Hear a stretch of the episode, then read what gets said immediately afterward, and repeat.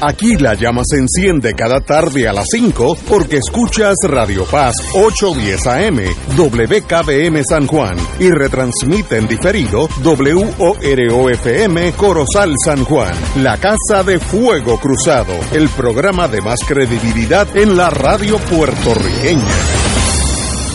Esta emisora y sus anunciantes no se solidarizan necesariamente con las expresiones que escucharán en el siguiente programa. Son las 5 de la tarde, hora de escuchar Fuego Cruzado, el programa de más credibilidad en la radio puertorriqueña, en las voces de Ignacio Rivera y sus panelistas invitados con su discusión política dinámica e incisiva de los acontecimientos más importantes del momento. Fuego Cruzado comienza ahora.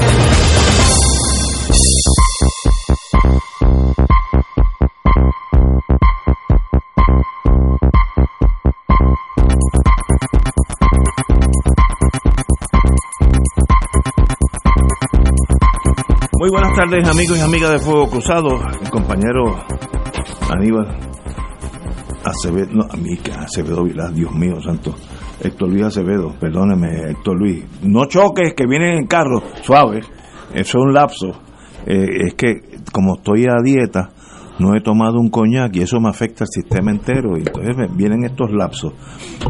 Eh, de verdad, un distinguido amigo. Y el doctor Don Héctor Rachel, buenas tardes. Muy buenas tardes, Ignacio. Héctor Luis está en camino. Héctor Luis dice que llega unos cinco minutos tarde, conociéndola a él, van a ser cuatro y medio porque él es militar al fin. Y saludamos a Puerto Rico, especialmente al oeste brincano. Al oeste, que usted es embajador, usted Bueno, si, esa es la tierra prometida. si, si algún día se necesita visa para ir para el oeste, yo sé a, a dónde acudir. Muy buenas tardes a todos, amigos. Bueno, Empecemos con algo que tal vez no sea tan trascendental y me da la impresión, ahora viene lo cínico en mí, que nos vamos a chupar como dos a tres semanas de la vida del país en el caso de Mariana Nogales Molinelli. Me da la impresión que ahí vamos a estar tres semanas sin hablar de la educación, de la, del sistema médico, de las carreteras, el boquete. Cuando yo salgo de aquí hay uno que de vez en cuando me sorprende porque me olvido de él. Eh, eso se va a quedar igual, pero vamos a estar hablando de esta señora eh, representante por las próximas dos o tres semanas para lograr nada. Bueno, vamos a empezar. El FEI, panel sobre el fiscal especial independiente, confirmó que la próxima semana presentará cargos criminales, vuelvo y repito, criminales contra las representantes del movimiento eh, Victoria Ciudadana. Tras conocerse que el fiscal está próximo a, a presentar cargos, la representante Nogales eh, cerró ayer fila, digo, el movimiento cerró fila con ella, al señalar que los fiscales especiales tardaron 355 días en la investigación y es una persecución política.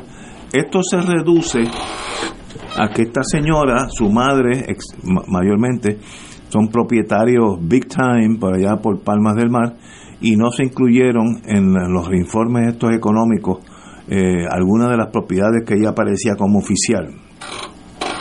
Pregunta, ¿hubo un acto ilegal de esta señora de apropiarse dinero, de no reportar dinero a propósito para llevárselo para su casa, etcétera, etcétera? ¿O es una mera negligencia del FEI? Sé que en el pasado le han permitido a otros representantes y senadores enmendar su, su estado financiero. ¿Se hizo aquí? No, no se hizo. La pregunta es ¿por qué? ¿Hay algo especial con esta señora? ¿Hay alguien persiguiendo a esta señora? Hay rumores que sencillamente pues tiene guerra con uno de los dos eh, elementos principales, mayormente del PNP. ¿Eso es justicia o esto es persecución? ¿Vale la pena dejar las próximas dos, tres semanas de Puerto Rico envueltas con el caso, el affair eh, Mariana Nogales Molinelli? ¿O sencillamente esto con una multa, como me pasó a mí con el IRS hace 20, 30 años, que yo tuve un problema y, y- era, yo era el culpable, me había movido de Puerto Rico a Estados Unidos, había reportado los ingresos de allá a allá y los de aquí a aquí, y eso pues era incorrecto, y me dijeron pues tiene una multa, y pagué la multa y seguí caminando. No me acusaron, no, fui preso, no me metieron en, una caverna para estar el resto de mis días allí. De verdad, estamos siendo justos con esta señora. Hay pruebas de que ella se echó parte de ese dinero, el dinero en su bolsillo, o lo que queremos es un witch hunt, una casa de brujas por aquello de que estamos en el año político y estamos siguiendo algunas directrices de, de algunos de los partidos que quieren eliminar a esta señora. Yo no sé, yo no sé nada del caso, pero como lo, lo, vuelco dentro del casito mío pequeñito con el, el IRS, que me trataron tan y tan bien y tan justamente y tan caballerosamente, choco con esto y el FEI. ¿De verdad esto amerita una acusación criminal? ¿De verdad esto llega a eso? Bueno, eh, pues en eso pues yo tengo mis grandes reservas. Compañero Richard, usted fue el secretario de Justicia. Es interesante el tiempo que ha transcurrido desde la primer señalamiento, es más de un año. Sí, 355 días. O sea, y la acusación fundamental es que se omitió en un informe incluir unas propiedades que aparentemente tenía la representante titularidad o por lo menos visibilidad como oficial eh, de esas entidades. Lo normal que sucede en un caso como ese es que enmiende el informe y se le quiere dar un consejo, se le da, se le quiere dar una palmadita en la mano, se le da, porque aquí no hay víctima, aquí no hay nadie perjudicado, aquí no hay ninguna eh, ningún señalamiento de que esto haya beneficiado económicamente a nadie. Sencillamente da la impresión que se quiere hacer como dirían, un, ejemplo eh, de este tipo de conducta, pero eh, hay sectores de opinión que lo miran como una manera para debilitar el movimiento Victoria Ciudadana. Con otra palabra, política pequeña. Correcto. Como dicen en Estados Unidos, the small politics, la cosa chiquita. Y puede que eso no sea cierto, pero la verdad es que la manera en que se ha manejado el tema, que a, mí me, me, causa preocupación, cómo puede tomar un año eh, hacer una determinación de que un informe está incompleto y entonces pasearlo por el Departamento de Justicia, pasearlo por ética y entonces llegar al FEI con el mismo señalamiento que pues si faltó incluir un activo o una mención de una propiedad, pues lo enmienda, porque es que no, hay ninguna ningún señalamiento de una intención de hacerlo y además que no hay ningún, ninguna lesión para nadie porque no, no, no se defalcó a nadie no son no son fondos públicos eh, no no se está escondiendo un activo, por eso está perfectamente establecido en el Departamento de Estado. O sea que uno se pregunta por qué. Hay quien puede decir, no, porque es una violación seria. Bueno, puede ser seria para unos y no tan seria para otros. Porque en el pasado la trayectoria es que esos informes se enmiendan y no pasa nada. Así que el, la manera en que se ha manejado y el tiempo que ha transcurrido permite una inferencia de que hay una actividad política detrás de esa situación. Lo que me duele, porque estamos hablando que el Departamento de Justicia se ha prestado para eso.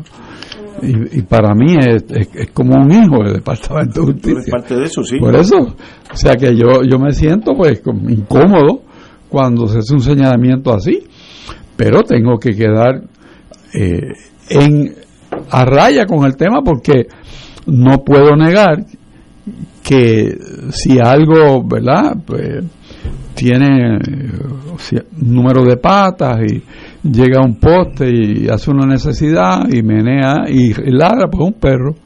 Pues es más o menos esto. O sea, no estamos hablando de una ofensa eh, de alto contenido criminal, no hay lesionados, no hay nada. Sin embargo, esta persona ha seguido haciendo su trabajo, tiene una, una preocupación muy alta sobre el ambiente, señaló situaciones en Puerto Rico que fueron un gran furor y ahora se olvidó todo el mundo del problema y las casas siguen allí y los botes siguen allí y tienen contador de luz y tienen contador de agua y la violación pues bien gracias. O sea ¿qué, qué, motiva que una persona de esa de ese perfil sea peligrosa que, que haya que encausada criminalmente. No sé, no lo sé. Héctor Luis Acevedo, buenas tardes. Buenas tardes. Profesor. Este caso plantea tres varas. No, dos, tres. No, no, no. Para Ignacio. tres varas. Yo estoy profundamente decepcionado con el Departamento de Justicia de Puerto Rico. Lleva cuatro casos, cuatro, y eh, donde someten casos contra miembros del PNP y entonces no hay causa para proseguir dentro del departamento o en el FEI. No, hay evidencia suficiente. O sea que quien tenía que buscar la evidencia declara que no tiene evidencia. Ni la buscó. Ajá, sector Richard, algo que parece obvio. ¿A quién le tocaba buscar el teléfono de un imputado? A los fiscales. A los fiscales. Y a ir al tribunal a pedir que se ordenara su pena de desacato al departamento. Pues no lo fueron al tribunal a buscar y entonces después dice que archivan el caso porque no hay evidencia suficiente. Pues claro, nadie encuentra evidencia que no busca. Yo no conozco ese personaje. Segundo caso, el caso de Aguadilla. Hay varias declaraciones juradas por el equipo de trabajo de la candidata del PNP en Aguadilla, que dicen que vieron 50 papeletas que justifican un recuento, que eran pibazos invertidos. Y entonces el candidato del Partido Popular, hoy alcalde del pueblo de Diego y de Richard, dijo que esas papeletas no existían. Pero el Tribunal Supremo dijo, no, vamos a verlas. Entonces, pues no apareció ninguna. Hay, ahí hay cuatro perjurios declarados porque dijeron que las vieron y no existen. Y provocaron un recuento y provocaron un grave error del Tribunal Supremo en el caso de Aguadilla. Pero ven acá, ¿y por qué el Departamento de Justicia dijo que no había evidencia suficiente. En ese caso tenían las declaraciones juradas y tenían el, el escrutinio de esas papeletas y no existían. Hubo cuatro personas que dijeron que existían. Ahí es un caso de perjurio claro en declaraciones juradas.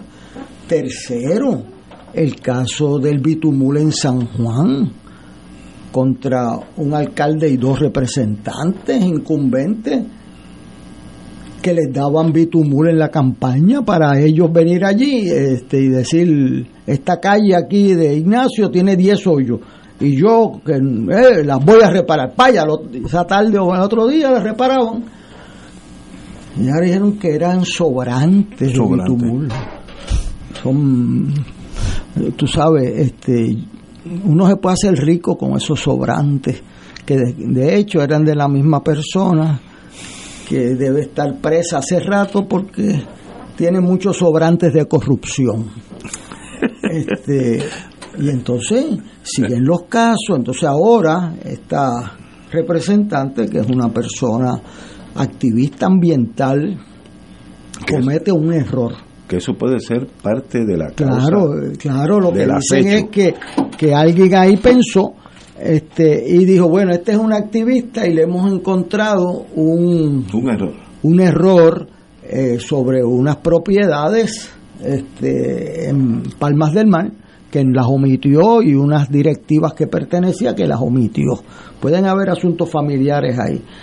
Ahora, yo le voy a decir que esta semana una persona fue adjudicada por una por la oficina de ética que había cobrado dinero a la Comisión Estatal de Elecciones que no había trabajado y le pusieron cinco mil pesos de una multa administrativa y un exalcalde de una gran ciudad lo cogieron facturando las mismas horas en la Guardia Estatal que en la legislatura y le dijeron retírese y nos olvidamos del caso.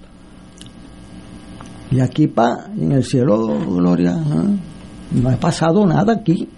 Entonces, pues, ¿qué pasa? En un caso, pues uno puede tener una evaluación de la prueba diferente a la que otras personas tienen, pero venga acá que hay una línea. ¿Y cómo es que se procede administrativamente con, que, con alguien que le que tiene un fraude contra el Estado, no es contra Juanita, ni Pepito, ni Ignacio, ni Héctor Rich, es contra el gobierno de Puerto Rico. Es el dinero que pagamos en contribuciones, lo cogen facturando horas no trabajadas. Y entonces a ese le ponen una multa administrativa, segunda vara. Y a otro lo mandan para cargos criminales Aristóteles decía que lo más difícil en la vida es ser proporcional. En el coraje, proporcionarlo contra la persona indicada, en la intensidad indicada. Cuando usted choca con otra persona, pues usted no puede sacar un bate e irle a caer al otro carro, porque eso es desproporcionado. Usted tiene que denunciar que lo chocaron. Si la otra persona saca un bate para darle a usted, usted puede sacar algo para repeler esa agresión. ¿Mm? Si usted coge una persona robando en su casa y le descarga una, una escopeta, pues eso es desproporcionado. Eso es lo importante. Entonces, en este caso yo veo, eh, ayer señalaron un incidente muy desagradable en una televisora que yo estaba, que han habido 28 casos que han enmendado los informes. Cuando ella la denuncian y eso es importante. Y Rivera Chávez radica una querella. Ella admite el error de inmediato, este, porque además es un error objetivo. O sea, no, es, no, es una opinión, es que aquí está la certificación del, de, registro de corporaciones y usted no lo incluyó en el informe. Eso es objetivo. Y ella dijo, no, fue un error de mi parte la Cámara investigó si había intención de cometer ese error. Ella pidió enmendar el informe, al igual que se han hecho en decenas de legisladoras. Y entonces, de hecho, eh, eh, dos miembros de la Cámara no rindieron el informe. Y entonces, pues, a ella la Cámara le estudió y le dijo que no había intención de violar eso y que sí, y le archivó el caso. Y ahora el Departamento de Justicia, cosa que el partido Victoria Ciudadana, sin tener una acusación, denuncia porque tiene unas fuentes internas, etcétera, este, lo cual es preocupante también de los dos lados, el querellante y los querellados. El querellante porque él tenía informes de grandes jurados federales, etcétera, y defendía los casos de corrupción en el alcalde de Vega Baja, el director de campaña de Pedro Rosselló, etcétera. O sea que ahí no hay buenos en la película. Entonces, esta joven eh, dice que está siendo perseguida. Bueno, si en 28 casos actúan de una forma y en el caso de ella actúan de otra, debe ser del perro amigo de Héctor Richard. O sea, este, ¿Cómo es que en 28 casos les permiten enmendar los informes y en el de ella no? Yo creo que ella debe coger su multa administrativa. O sea, ella no le robó un dinero al gobierno de Puerto Rico, a diferencia de los que le facturaron por horas no trabajadas. Y a eso le dan una multa administrativa. Entonces uno puede estar a favor o en contra de ellas políticamente, pero esto no es política, esto es un caso criminal por lo cual fue presa y la inhabilitan de muchas cosas en la vida. O sea, esto es un asunto muy serio. Eh, o sea, yo veo un patrón y eso que no estamos en el año electoral. Eh, uno se preocupa muchísimo Claro, porque también pues ayer le dieron un poco de su mensaje a Victoria Ciudadana, porque ellos le piden la renuncia a todo el mundo que es acusado, aunque sea eh, presunción de inocencia, pero cuando los acusan a ella, pues entonces no.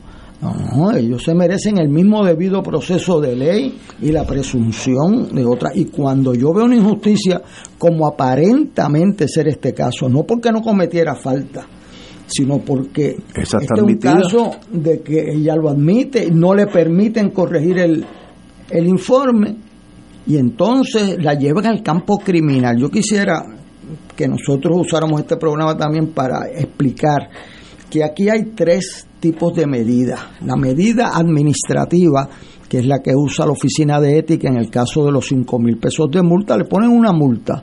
Las, las, agencias no pueden meter preso a nadie, pero lo pueden multar administrativamente.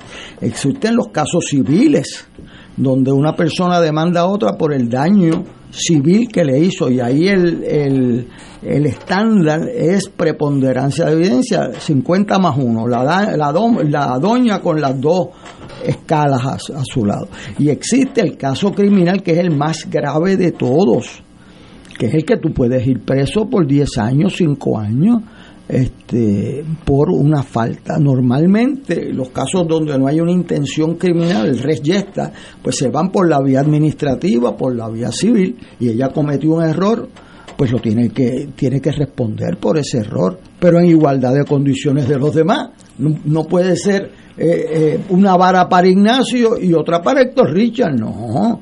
Entonces aquí a ella le están tirando un caso criminal, claro este, yo entiendo que lo que Ignacio ha descrito eh, ciertamente es mucho más administrativo que los cinco que los cinco mil pesos de multa uno que facturó contra el Estado tiempo que no había trabajado o que facturó en dos agencias a la misma vez.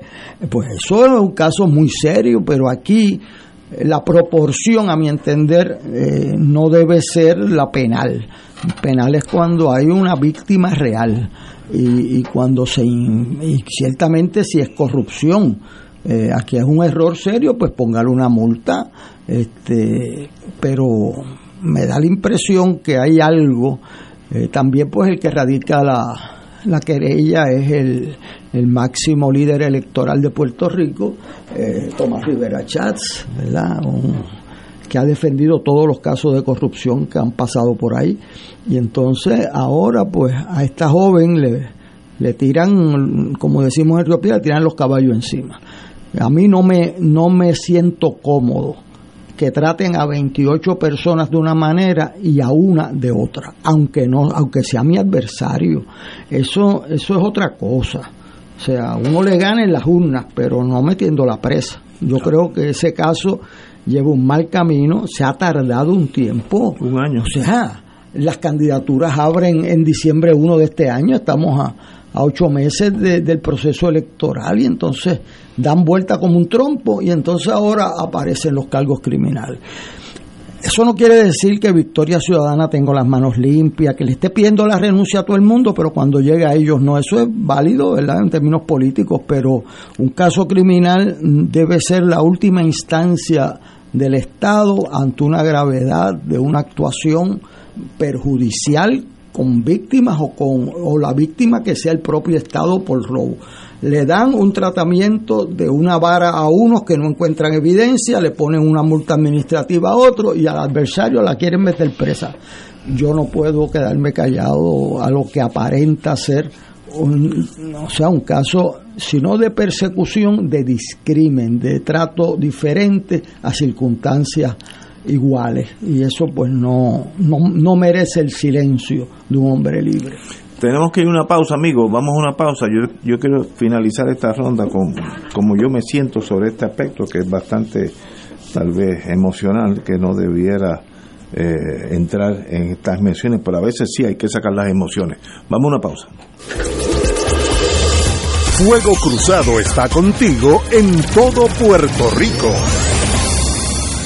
Cuando tengas una emergencia y quieras que te atiendan rápido, tu alternativa es San Juan Health Center. Tenemos una sala de urgencias con cómodas facilidades y accesible en la esquina de la Avenida de Diego y la marginal Valdoriotti de Castro en el corazón de Santurce. Nuestro horario de servicio es de 7 a.m. a 7 p.m. de lunes a viernes. Contamos todo el tiempo con un staff de médicos y enfermeras altamente capacitados para atenderte. Te brindamos diagnósticos certeros con el servicio más confiable. Llámanos al 787-977-7575 San Juan Health Center, donde más rápido atenderemos tu urgencia de salud. La Arquidiócesis de San Juan te invita a su viaje Santuarios Europeos y Schoenstatt del 23 de agosto al 9 de septiembre, visitando Alemania, Suiza, Mónaco, España, Francia y Portugal. Únete junto al Monseñor Francisco Medina a esta experiencia espiritual de cultura y devoción. El viaje incluye pasaje aéreo y de vuelta vía Iberia, traslados y guías a todas las actividades contempladas en el itinerario, servicio privado de autobús con aire acondicionado, todos los desayunos en hoteles, 15 cenas en los hoteles, todas las excursiones según itinerario, impuestos, gastos hoteleros y propinas. Llama ahora a Culture Travel al 787-454-2025 o 787-569-2901. No te pierdas este inolvidable viaje a los santuarios europeos y Schoenstatt del 23 de agosto al 9 de septiembre visitando Alemania, Suiza, Mónaco, España, Francia y Portugal. Llama ahora a Culture Travel al 787-454-2025 o 787-569-2901. Ciertas restricciones aplican. Nos reservamos el derecho de admisión. Culture Travel, licencia 152AV90. A través de nuestra programación, desde temprano, te unimos al Creador con la Misa de la Aurora. Gracias Radio Paz por llevarnos la palabra de nuestro Señor a diario. Solución a tus problemas. Mi auto tiene un ruido. Voz a tus sentimientos. Yo vivo solo y soy mayor. Y ponemos alegría en tu alma. Gracias por ser la mejor compañía. Siempre estoy con Radio Paz. En el mes nacional de la radio, llamamos a tu corazón porque Radio Paz se sostiene con tus donativos. Nuestra emisora católica es un faro de verdad, amor y generosidad. Esperamos tu llamada del 8 al 12 de mayo del 2023. Podrás contribuir a través del ATH móvil de Radio Paz. Contamos con tu generosidad. Tú eres nuestro embajador y respaldo para que este mensaje de fe y esperanza siga en el aire. Esta es Radio Paz 810 y le hablamos a tu corazón. La Renovación Carismática Católica Arquidiócesis de San Juan invita a los miembros y de círculos de oración en San Juan y al pueblo de Dios a la misa con oración de sanación e imposición de mano. Juntos caminemos en preparación a Pentecostés, viernes 28 de abril a las 7 de la noche en la parroquia María Reina del Mundo. Bendiciones. Preside Padre Ricardo Hernández, 787-661-3072. 787-661-3072. Y ahora continúa Fuego Cruzado.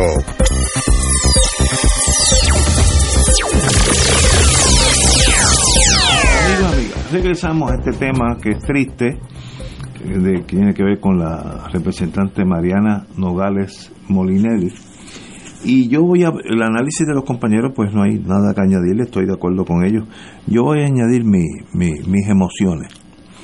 A veces en la vida hay que echar para atrás para mirar para el frente. Debemos tener un FEI, debe existir un eh, Fiscalía Especial Independiente. Si el pueblo no confía, en el FEI, pues confía en el Departamento de Justicia, o en el que usted desee. Pero llega un momento que uno dice, el FEI, las decisiones que se están tomando allí, se están tomando estrictamente en derecho, no importa dónde caiga la bola, de qué lado cae, si cae en el lado azul, el colorado, púrpura, amarillo, o ahí hay factores políticos que considerar. Esa contestación yo no la sé. Ahora, lo que sí sé es que si la contestación de alguno de ustedes es ahí hay política envuelta, pues elimínese el FEI, desaparezca. Usted confía en el secretario de Justicia o sencillamente vaya a los federales, a la calle Chardón, que allí pues es otra cosa. Pero llega un momento que uno dice, esas decisiones que se están tomando son decisiones jurídicas de, de fiscales eh, estrictamente en derecho o hay una, un factor político que viene de la Cámara, del Senado, lo que sea, que es el que está dirigiendo el FEI. Pues elimínelo. A veces, y los que son cirujanos saben, a veces hay que cortar por lo sano. Y sencillamente son decisiones difíciles, pero hay que hacerlo para salvar el, el cuerpo del país, que es en este caso Puerto Rico. Nosotros, después de 500 y pico de años de ser colonia, no nos atrevemos a tomar decisiones. Es, algo que está en nuestra cultura. No se atreven a tomar decisiones. Y si tú propones dos y dos es cuatro, la mitad de la isla va a decir, no, no, no, no, déjalo quieto, de, dos y dos, no, no, no necesariamente es cuatro. Yo me pregunto, ¿el FEI es necesario para este país? Yo haría un examen.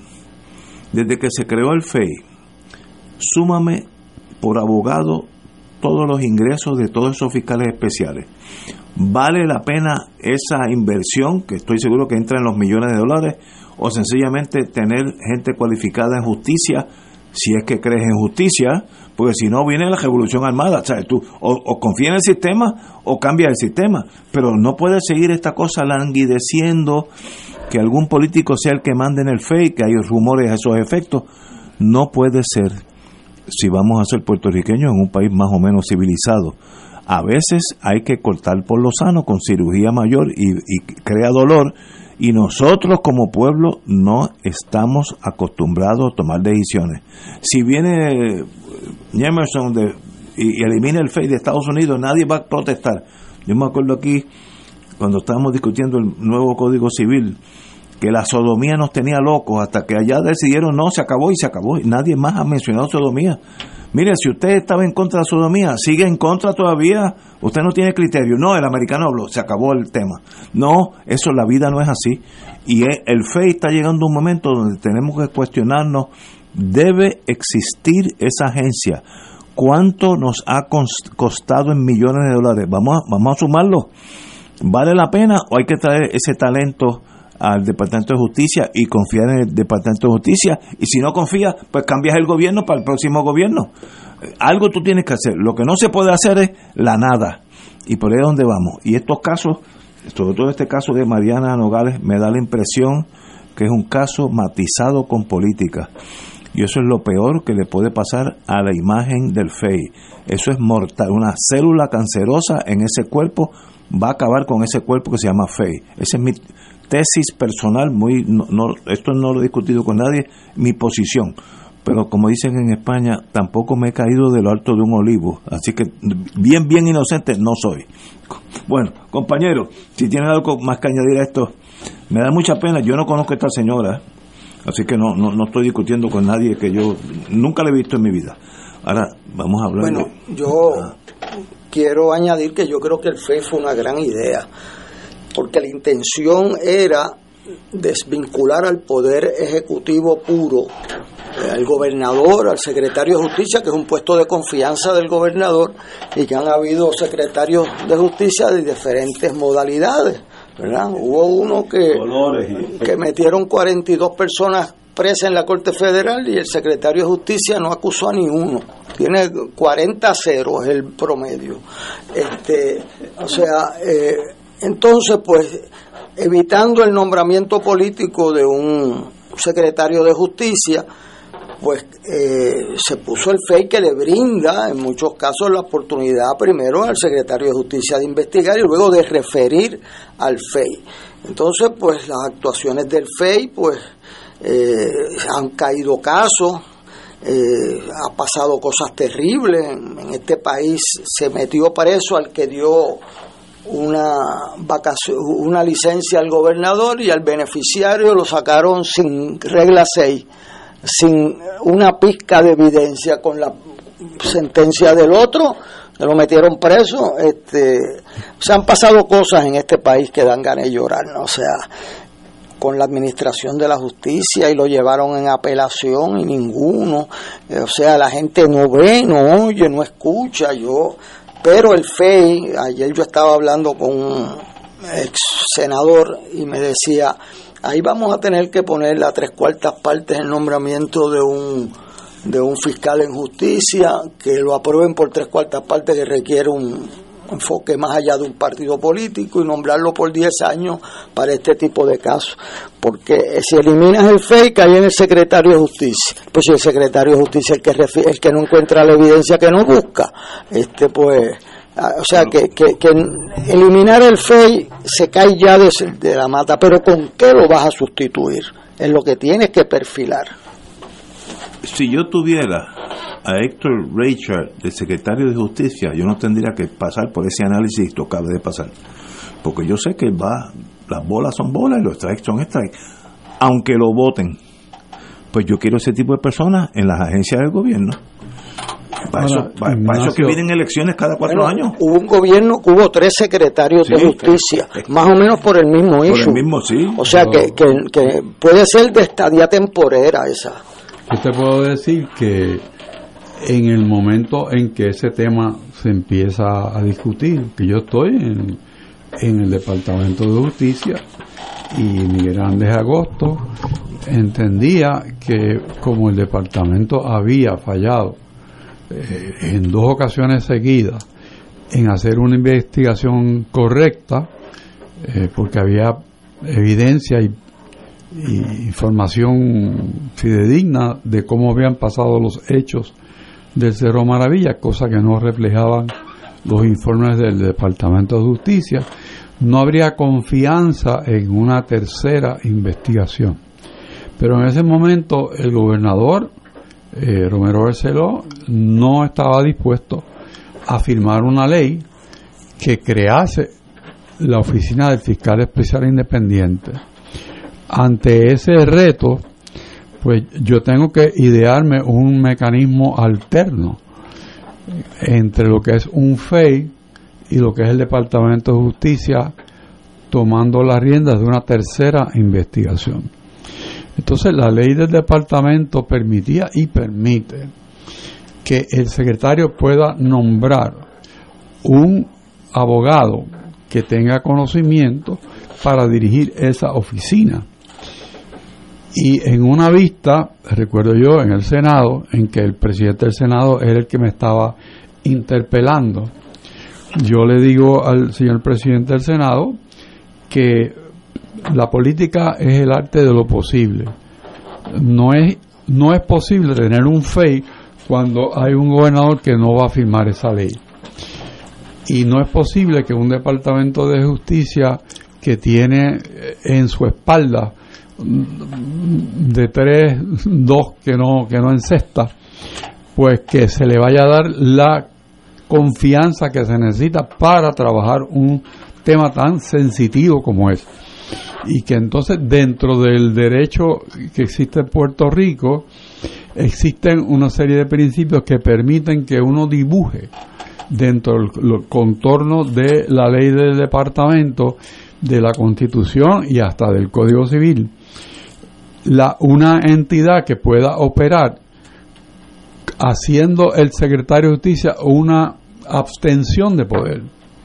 O sea, no voy a actuar le entrego esa función a otra persona y para supervisarlo, no su trabajo, sino para servirle de apoyo de redactores de la historia que se tiene que generar como parte de esa gesta de investigación, que sean del primer nivel en el país y conseguir un panel espectacular de pasados contralores de Puerto Rico, jueces del Tribunal Supremo, decanos de Escuela de Derecho, de todos los partidos, y significo todos, sufrayando todos.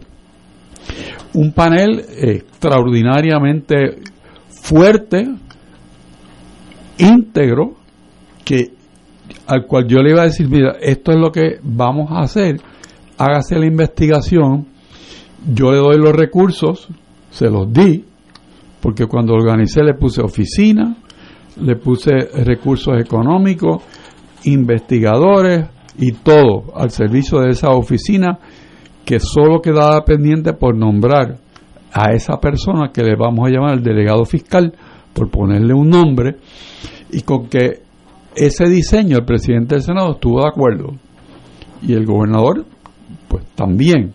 Sin embargo, el, clima político cambió y entonces algunas personas se sintieron amenazadas. Sabrá Dios por qué.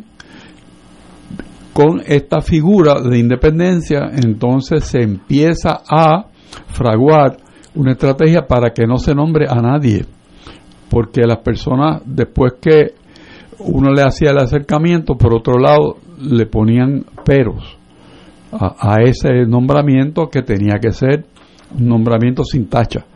No puede ser que se nombre una persona que después resulta que tiene un problema eh, de moral o, de mal manejo de asuntos y en este país a cualquiera lo embarran. Así que si no hay un consenso de que eso se va a dar, pues la figura no funciona. Cuando estaba al punto de nombrarlo, pues entonces me despiden. O sea que esa es la realidad. Que, ¿Por qué lo traigo? Porque hay alternativas las hay. Y el nombramiento de una persona por largo término puede ser eso. Una persona que tenga el aval de la mayor parte de los miembros de la Asamblea Legislativa. Cosa que se convierta un nombramiento como el del Contralor de Puerto Rico. Y ese es un modelo bastante bueno que puede servir. Que como secretario de Justicia yo no tuve ningún problema y no me tembló el pulso en meterle mano a miembros del gabinete, de mis compañeros del gabinete, a, la policía, a, a los que estaban haciendo cosas que eran violaciones de leyes federales y locales, y entonces llegaron a un acuerdo con los federales para que ellos hicieran el trabajo que el departamento no puede hacer y yo hacerle el trabajo que los federales necesitaban se hiciera. O sea que es realmente el verdadero compartir de responsabilidades. Todo eso es posible, todo eso es posible. Se ha hecho, trabajó, pero viene el tema de si hay confianza o no. Y si no hay confianza, pues entonces esta chiringa no vuela. Es que esa es la palabra. Hay confianza en el sistema, sí o no. Esa es la clase. Después de, después de eso todo cae en su sitio. Fíjate que en este caso tenemos una pérdida adicional porque había confianza en el Departamento de Justicia. La había. Lo expresamos aquí. Entonces, hay una secuencia de eventos que uno pues empieza a dudar del primero, pero se queda callado, porque ¿verdad? puede haber una discrepancia de criterio cuando ve el segundo ya pues, y cuando ve un tercero que le consta de que cómo es posible que digan que no hay evidencia si, si, si es confieso. Este, entonces, pues, eh, este tipo de cosas cae al vacío. Yo quiero decir, porque no todo el mundo, yo le pregunto a mis estudiantes, ustedes saben, bueno, le pregunto cosas más básicas, ¿quién es Piñero? Y me dice, una avenida que hay ahí, este, yendo para Carolina. Un aeropuerto. Este, sí, o sea, y Llorén Torres, un caserío, sí. Este, Llorén Torres vive en nuestros días, además de su poesía, por la situación de 1909 que está en nuestra constitución.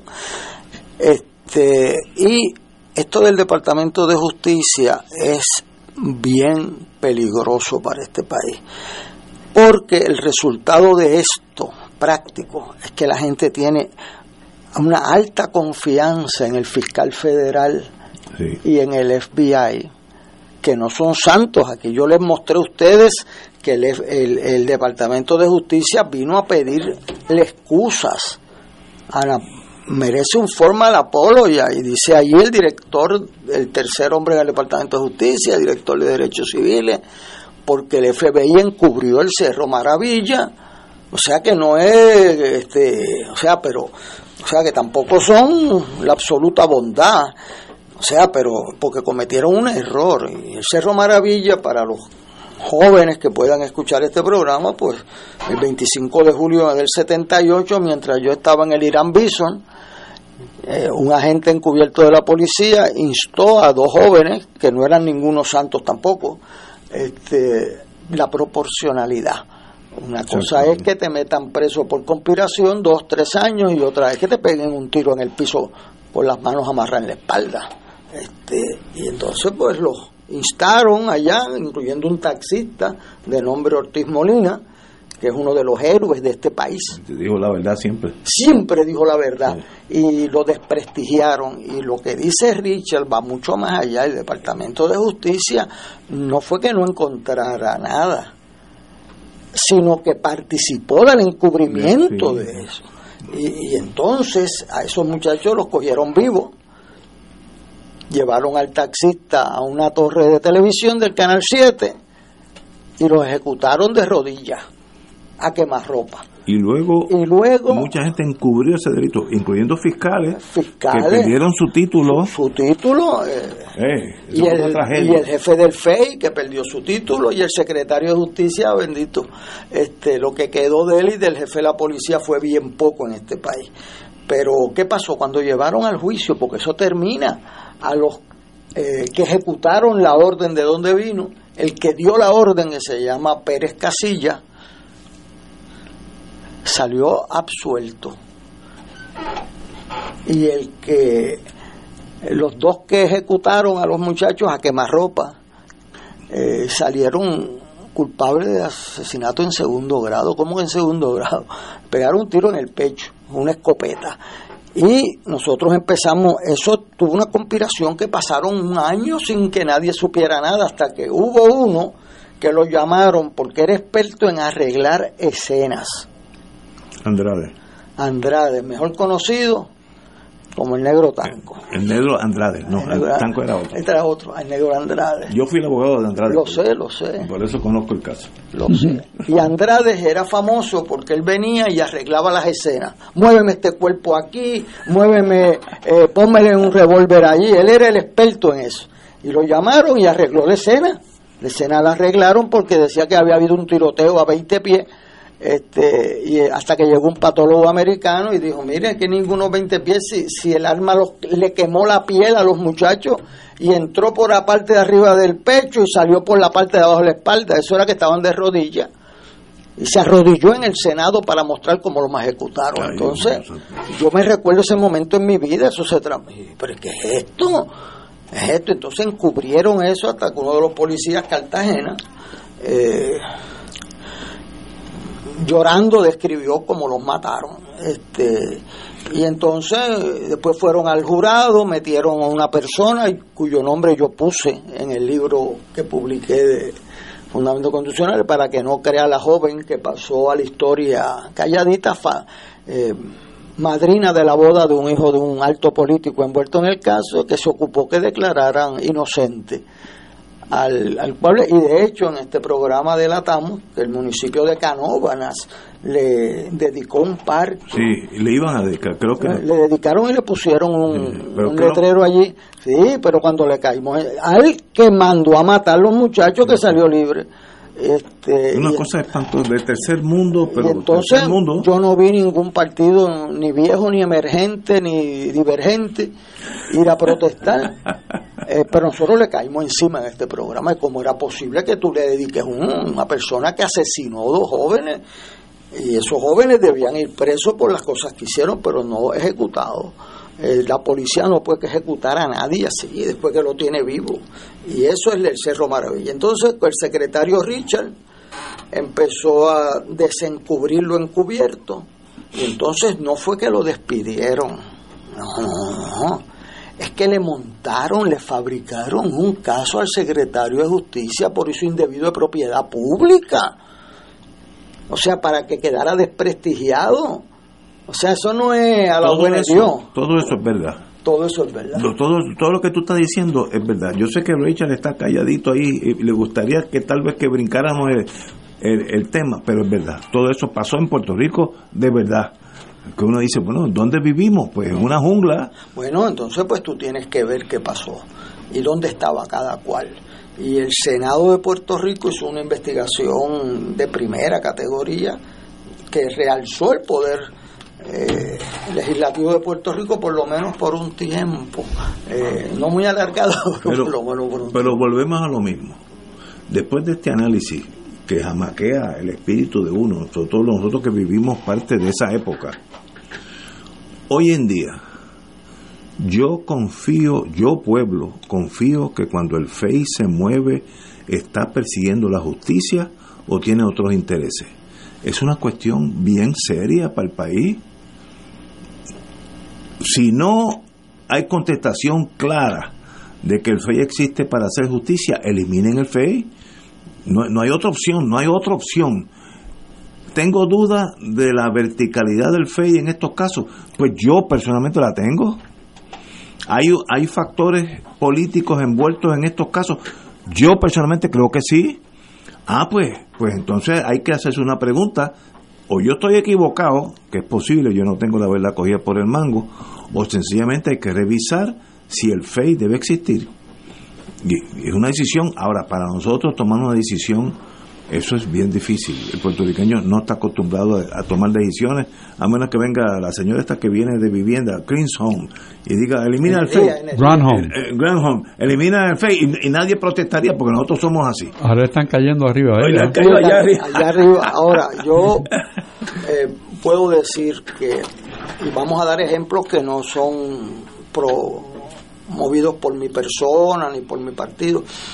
Cuando la Cámara de Representantes tuvo que investigar al gobernador por si procedía un, eh, un residenciamiento del gobernador Ricardo Rosselló, el que ahora está cogiendo pon de la estadidad nuevamente, este, hizo algo extraordinario y merece el reconocimiento nombró tres abogados de sumo prestigio de diferentes vertientes políticas a que examinaran el caso. Después que esos abogados reportaron era muy difícil para el presidente de la Cámara decir, ahora yo no sé nada porque los nombró. O sea que existían esos abogados en Puerto Rico. ¿Y existen? Y, y los tres vinieron de diferentes vertientes políticas y dijeron, aquí hay causa para procesar al gobernador por residenciamiento. Y, y el chat y las otras acciones. Y entonces, cuando iban a nombrar el comité para el residenciamiento, el gobernador dice que encontró un hoyo. Que la hija dijo. Y la hija, ay, y entonces que renunció por el hoyo. Eh, no era ningún hoyo por lo que renunció. Ese hoyo, si fuera eso, aquí renunciaría todo el país. Yo, este, renunciado hace ah, años. Yo, quiero encontrarme a alguien que no haya caído en un hoyo en este país, me, me lo, lo pongo en un museo. No es por el hoyo, era que lo iban, que estaban los votos para residenciarlo y yo creo que iba a ser casi unánime el residencia, por eso fue que renunció, no fue por ningún hoyo. Este, y entonces eso nos abre una puerta. A veces, como decía Miguel Velázquez Rivera, mi profesor favorito, decía, mire, yo prefiero una ley mala con un administrador bueno, decía don Miguel, ¿eh? que una ley buena con un mal administrador. Excelente. Tú nombras gente en el FEI de de altísimo respeto y de diferentes vertientes, gente incorruptible que hay en este país, gente íntegra y que son incapaces de, de, no ver la evidencia que está al frente de ellos o de verla donde no hay. Pues eso hay que buscarlo con más. Esa es una alternativa y lo otro es eliminarlo y buscar una alternativa, porque hoy el Departamento de Justicia no goza del respeto para depositarle ese poder de acusar a los líderes electos de este país.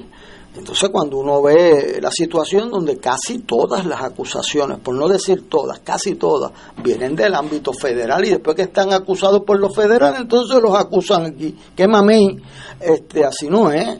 Eh, y eso pues eh, va a requerir un, un, acuerdo importante en este país. Hay que rescatar esa institución si se va a quedar. No se puede quedar como está. O la vas a eliminar y sustituirla por otra que merezca el respaldo público en Puerto Rico que no sea el gobierno de turno. El silencio de Héctor Richard es apabullante. ¿Usted tiene alguna otra cosa que decir, compañero? No, yo creo que ustedes han hablado bien. Yo este es el testigo soy el no nada más nada. En parte un actor en, en ese drama, ¿no? Un actor importante en ese drama.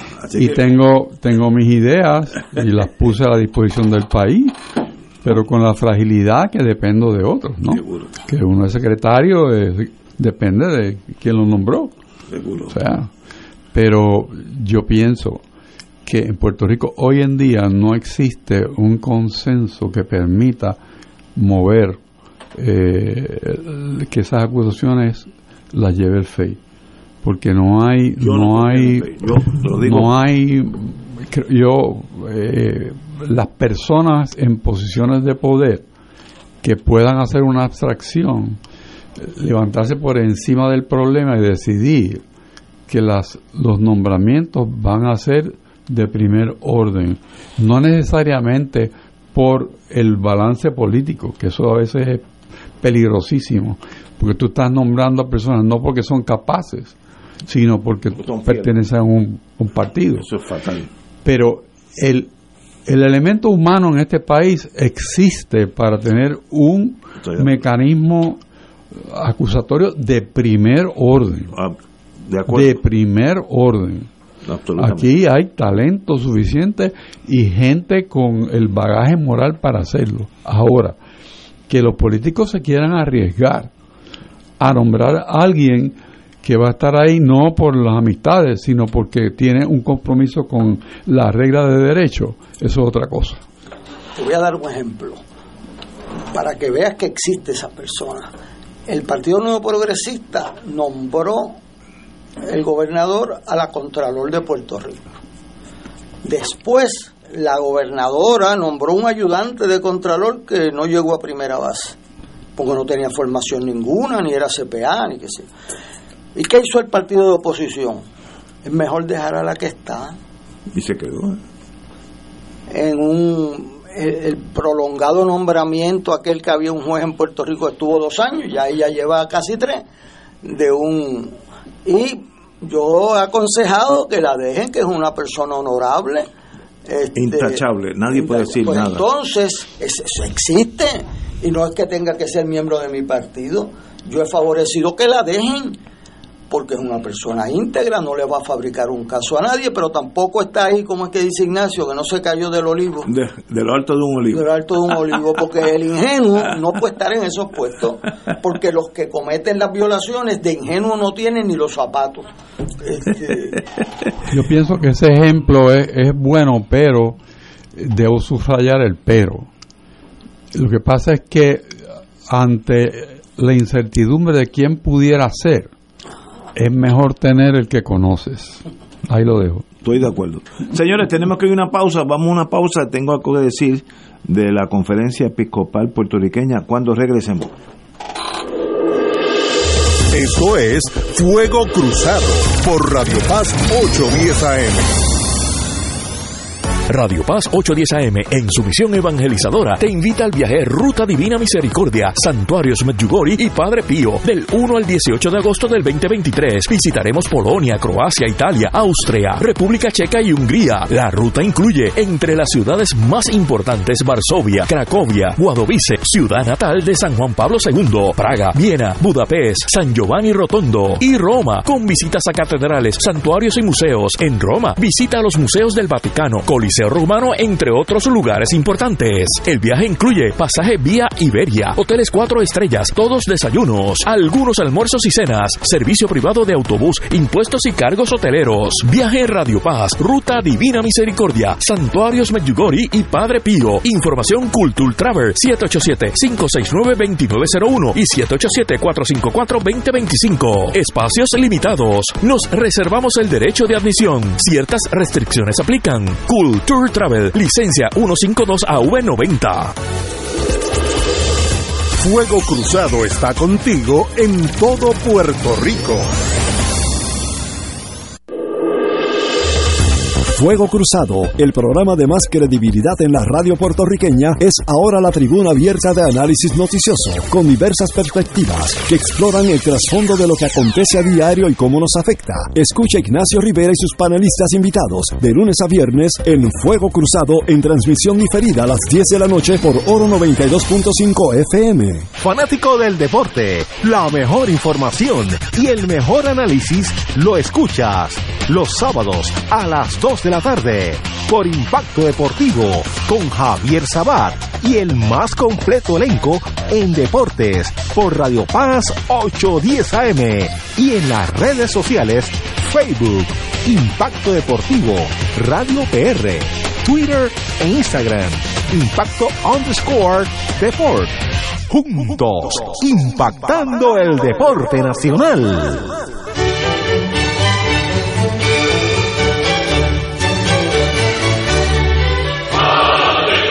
Reina del cielo, alégrate, aleluya. Porque el que mereciste llevar en tu seno, Resucitó como lo había dicho, aleluya. ruega por nosotros a Dios.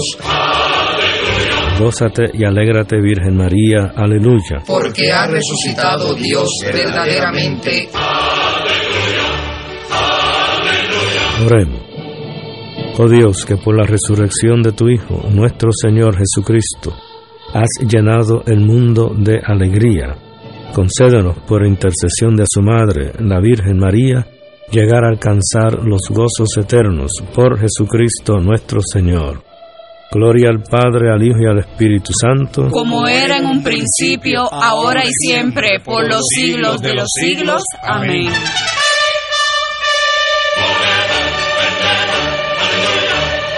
Través de nuestra programación, desde temprano, te unimos al Creador con la Misa de la Aurora. Gracias Radio Paz por llevarnos la palabra de nuestro Señor a diario. Solución a tus problemas. Mi auto tiene un ruido. Voz a tus sentimientos. Yo vivo solo y soy mayor. Y ponemos alegría en tu alma. Gracias por ser la mejor compañía. Siempre estoy con Radio Paz. En el mes nacional de la radio, llamamos a tu corazón porque Radio Paz se sostiene con tus donativos. Nuestra emisora católica es un faro de verdad, amor y generosidad. Esperamos tu llamada del 8 al 12 de mayo del 2023. Podrás contribuir a través del ATH móvil de Radio Paz. Contamos con tu generosidad. Tú eres nuestro embajador y respaldo para que este mensaje de fe y esperanza siga en el aire. Esta es Radio Paz 810 y le hablamos a tu corazón. Aquí la llama se enciende cada tarde a las 5 porque escuchas Radio Paz 810 AM, WKBM San Juan y retransmite en diferido WOROFM Corozal San Juan, la Casa de Fuego Cruzado, el programa de más credibilidad en la radio puertorriqueña.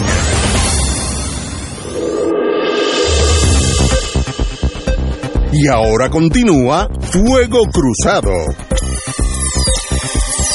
Amigos y amigas, tenemos que leer algo de la conferencia episcopal puertorriqueña que tiene cierta importancia, así que voy a leerla literalmente. Con gratitud a Dios nuestro Padre, les comunicamos al pueblo de Dios que el, del 15 al 20 de mayo recibiremos a los miembros del Consejo Episcopal Latinoamericano y del Caribe, CELAM, en su 39 Asamblea General Ordinaria que se llevará a cabo en la diócesis de Mayagüez. Eso es por Héctor Rachel. Al término de la asamblea, nosotros, los obispos de Puerto Rico, lanzaremos un trienio de preparación al 50 aniversario de la coronación canónica de la venerable imagen original de Nuestra Señora Madre de la Divina Providencia como patrona principal de toda la nación puertorriqueña, cuya imagen se encuentra en su camarín en la Santa Iglesia Catedral de San Juan y será traída para esa ocasión. Les invitamos a participar en, de la Eucaristía de apertura que se llevará a cabo en el Centro de Espíritu Centro de Espiritualidad de Nuestra Señora Madre de la Consolación de Aguada el viernes 19 de mayo a las 7 de la noche. Esta asamblea pretende vivir una experiencia de oración y compartir nuestra vida de fe y comunión eclesial desde nuestra condición de discípulos y pastores. Como pastores nos corresponde reflexionar sobre las grandes tendencias de la realidad en Latinoamérica y el Caribe y los desafíos para la labor pastoral de la Iglesia. Debemos de compartir la realidad nacional y regional de la Iglesia en América Latina y el Caribe para discernir los desafíos y necesidades que deben ser atendidos y se elegirán también los nuevos directores del CELAM para el cuatrenio 23 al 27. Esto lo firman todos los obispos de Puerto Rico, Rubén González, obispo de Ponce, eh, Roberto González, obispo de San Juan, Eusebio Ramos, obispo de Cagua, Alberto Figueroa, obispo, obispo de Arecibo, y Ángel Río, obispo de Mayagüez, y don Luis Miranda, obispo de Fajardo, Macao. Así que esto es del 15 al 20 de mayo tendrán esta esta, este Consejo Latinoamericano y del Caribe en su 39 Asamblea General. Así que vale la pena eh, estar allí, se puede eh, atender, atento, pensando en inglés, te puede acudir, esto no cuesta nada, sencillamente es parte de lo que es ser cristiano. Bueno, compañeros, continuemos. Ah, esto tiene que ver con Héctor Luis Acevedo. Ya pronto viene un voto popular hacia la presidencia del partido. Vienen Carmen Maldonado, alcaldesa de Morovis, no la conozco, Jesús Manuel Ortiz, representante, lo conozco, Luis, Luis Javier Hernández, alcalde de Villalba, no lo conozco, tres candidatos, pero va a ser una presidencia. Eso es, creo que es el, ¿qué día es eso? El, domingo 7 de mayo. Este domingo no, el próximo. Correcto. Y hoy, a esta misma hora, están en un debate en, con Lenin. En Telemundo. En Telemundo. Eh, Estuve ayer allí, me preguntaron sobre la primaria que yo participé cuando Ignacio jugaba pequeñas ligas en el, 30 de marzo del 94. Este, y pues en ese momento pues participó mucha más gente, habían 1.600 colegios, ahora van a haber 114, ¿verdad? Mucho más moderados. Tienen ahí tres jóvenes de Puerto Rico, es la nueva generación. Sí, verdad, que por, la, por las fotos estamos en otra generación. Eso es correcto. Eso es fácilmente... 45, 46 años. ¿Y qué relevancia tiene quién es el presidente del partido?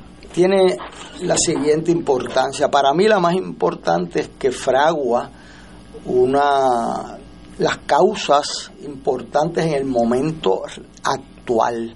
Dirige el camino hacia actualizar el, el mensaje de un partido de justicia social, de ver el estatus como un medio, no como un fin de sí mismo, la pobreza, la desigualdad creciente que hay en Puerto Rico, atenderla el fracaso de la escuela pública por todos los millones que se han asignado y esos problemas no se resuelven con dinero. Eh, los problemas grandes del puertorriqueño, donde hemos, y tú lo ves hoy, devolviendo 60 millones de dólares del pago de renta, entonces lo encubren con otro programa para no decir que fue que no lo usaron.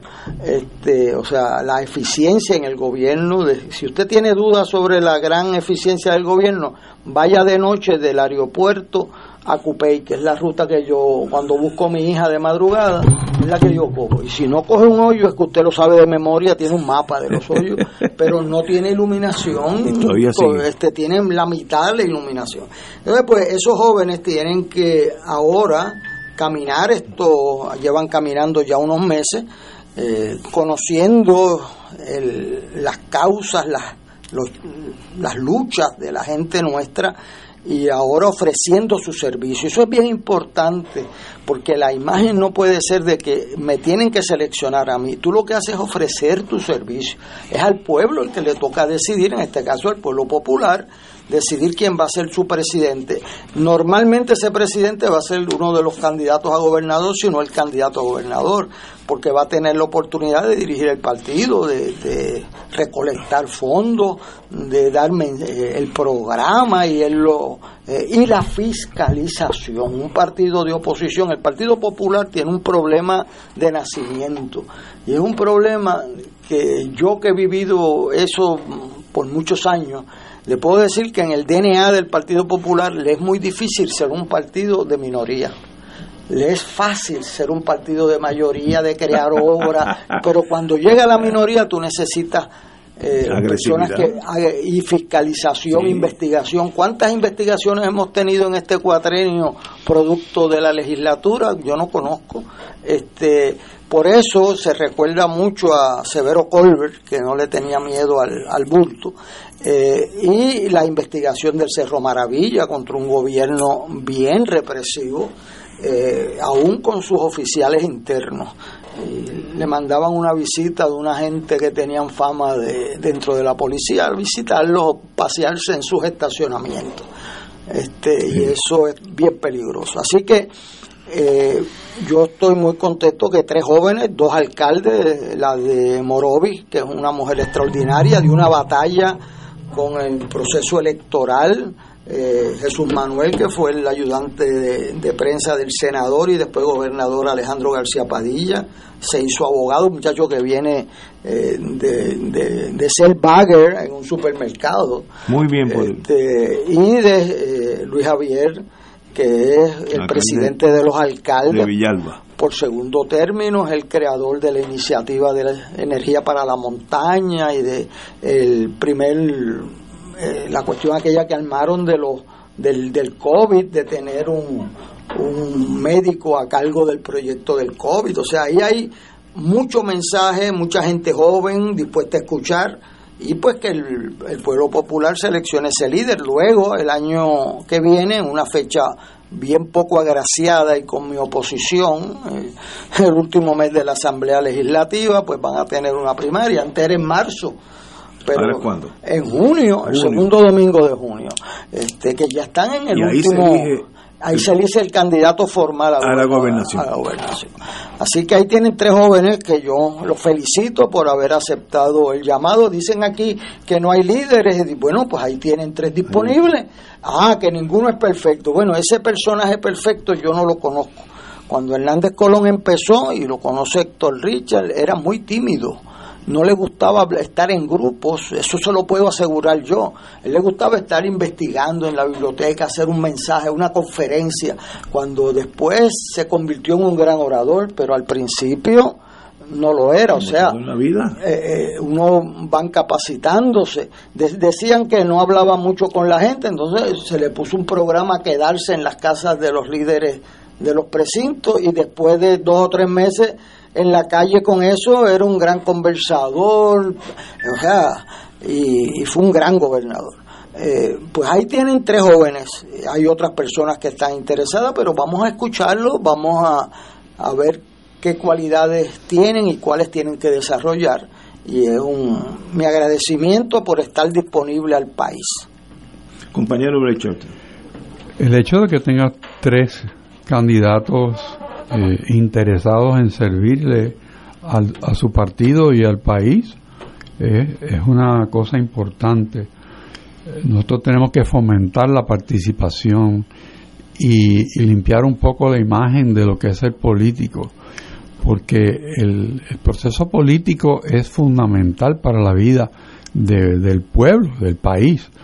Y si nosotros podemos fomentar la participación de gente preparada, con buena intención y deseo de trabajar, pues debemos seguir en esa dirección.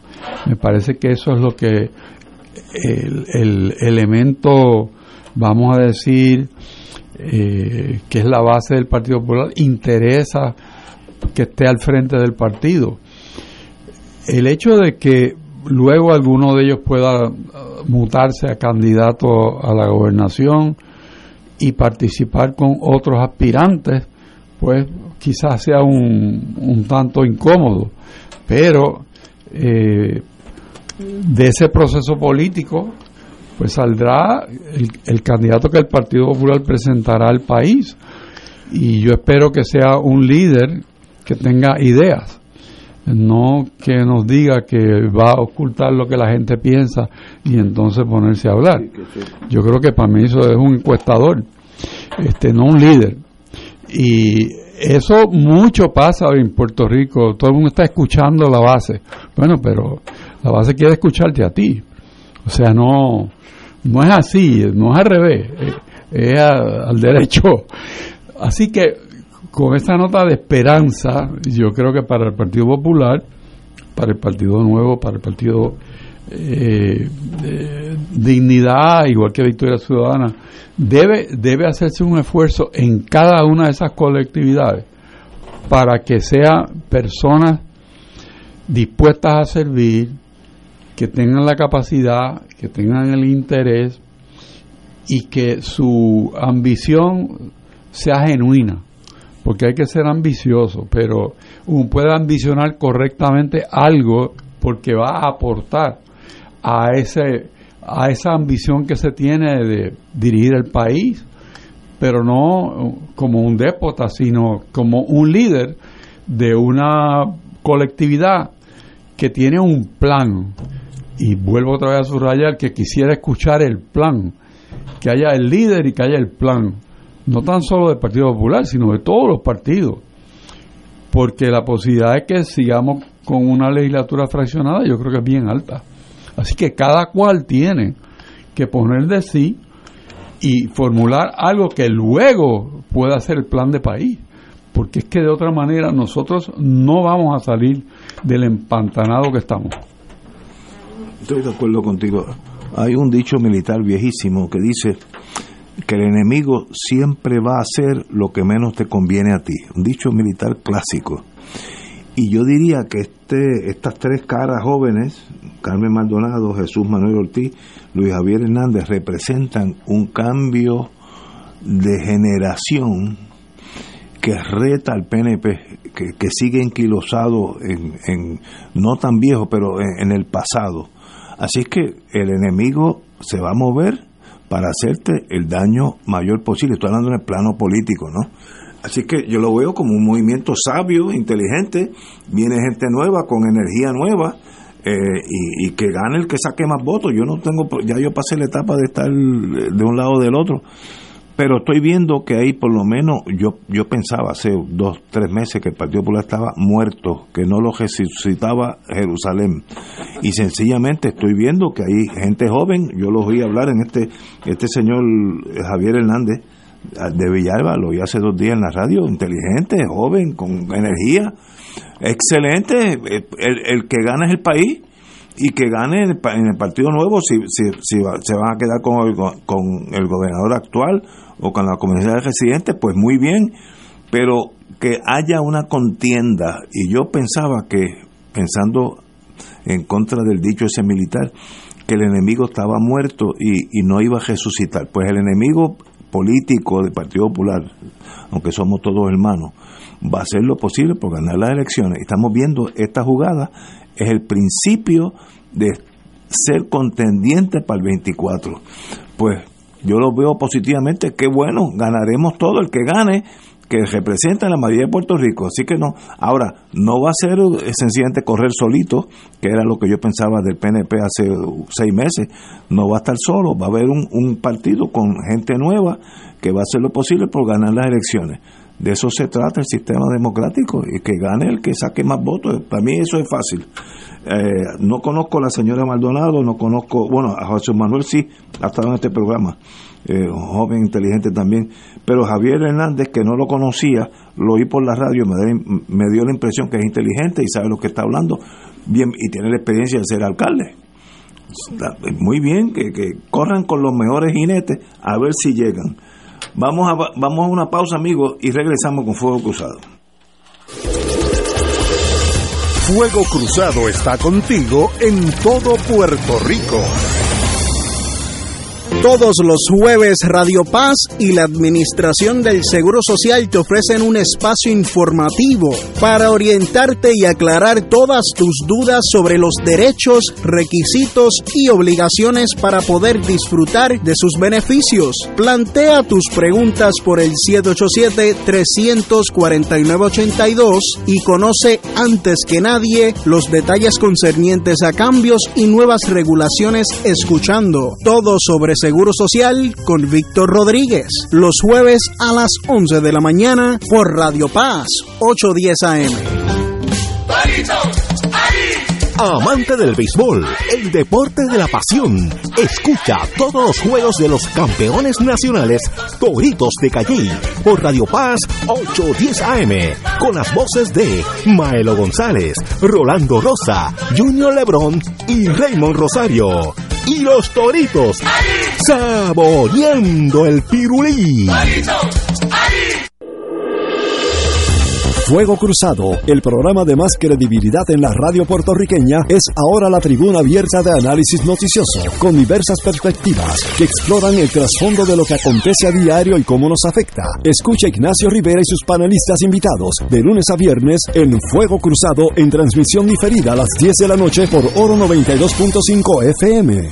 Radio Paz te ofrece el mejor motivo para levantarte temprano y disfrutar el comienzo de un nuevo día de lunes a viernes con Enrique Liboy y Radio Paz en la mañana. La dosis perfecta de noticias, deportes y éxitos musicales de todos los tiempos, humor y curiosidades, calendario de actividades y tus peticiones musicales por el 787-300-4982. Conéctate con el 810 AM de lunes a viernes con Enrique Liboy y Radio Paz en la mañana. La Arquidiócesis de San Juan te invita a su viaje Santuarios Europeos y Schoenstatt del 23 de agosto al 9 de septiembre visitando Alemania, Suiza, Mónaco, España, Francia y Portugal. Únete junto al Monseñor Francisco Medina a esta experiencia espiritual de cultura y devoción. El viaje incluye pasaje aéreo y de vuelta vía Iberia, traslados y guías a todas las actividades contempladas en el itinerario, servicio privado de autobús con aire acondicionado, todos los desayunos en hoteles, 15 cenas en los hoteles, todas las excursiones según itinerario, impuestos, gastos hoteleros y propinas. Llama ahora a Culture Travel al 787-454-2025 o 787-569-2901. No te pierdas este inolvidable viaje a los santuarios europeos y Schoenstatt del 23 de agosto al 9 de septiembre visitando Alemania, Suiza, Mónaco, España, Francia y Portugal. Llama ahora a Culture Travel al 787-454-2025 o 787-569-2901. Ciertas restricciones aplican. Nos reservamos el derecho de admisión. Culture Travel,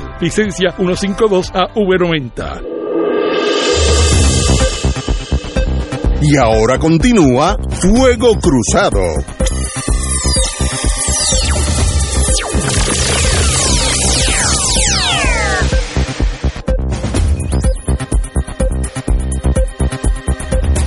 Regresamos, amigos y amigas. Hoy, una semana, una, una noticia que no es tan buena.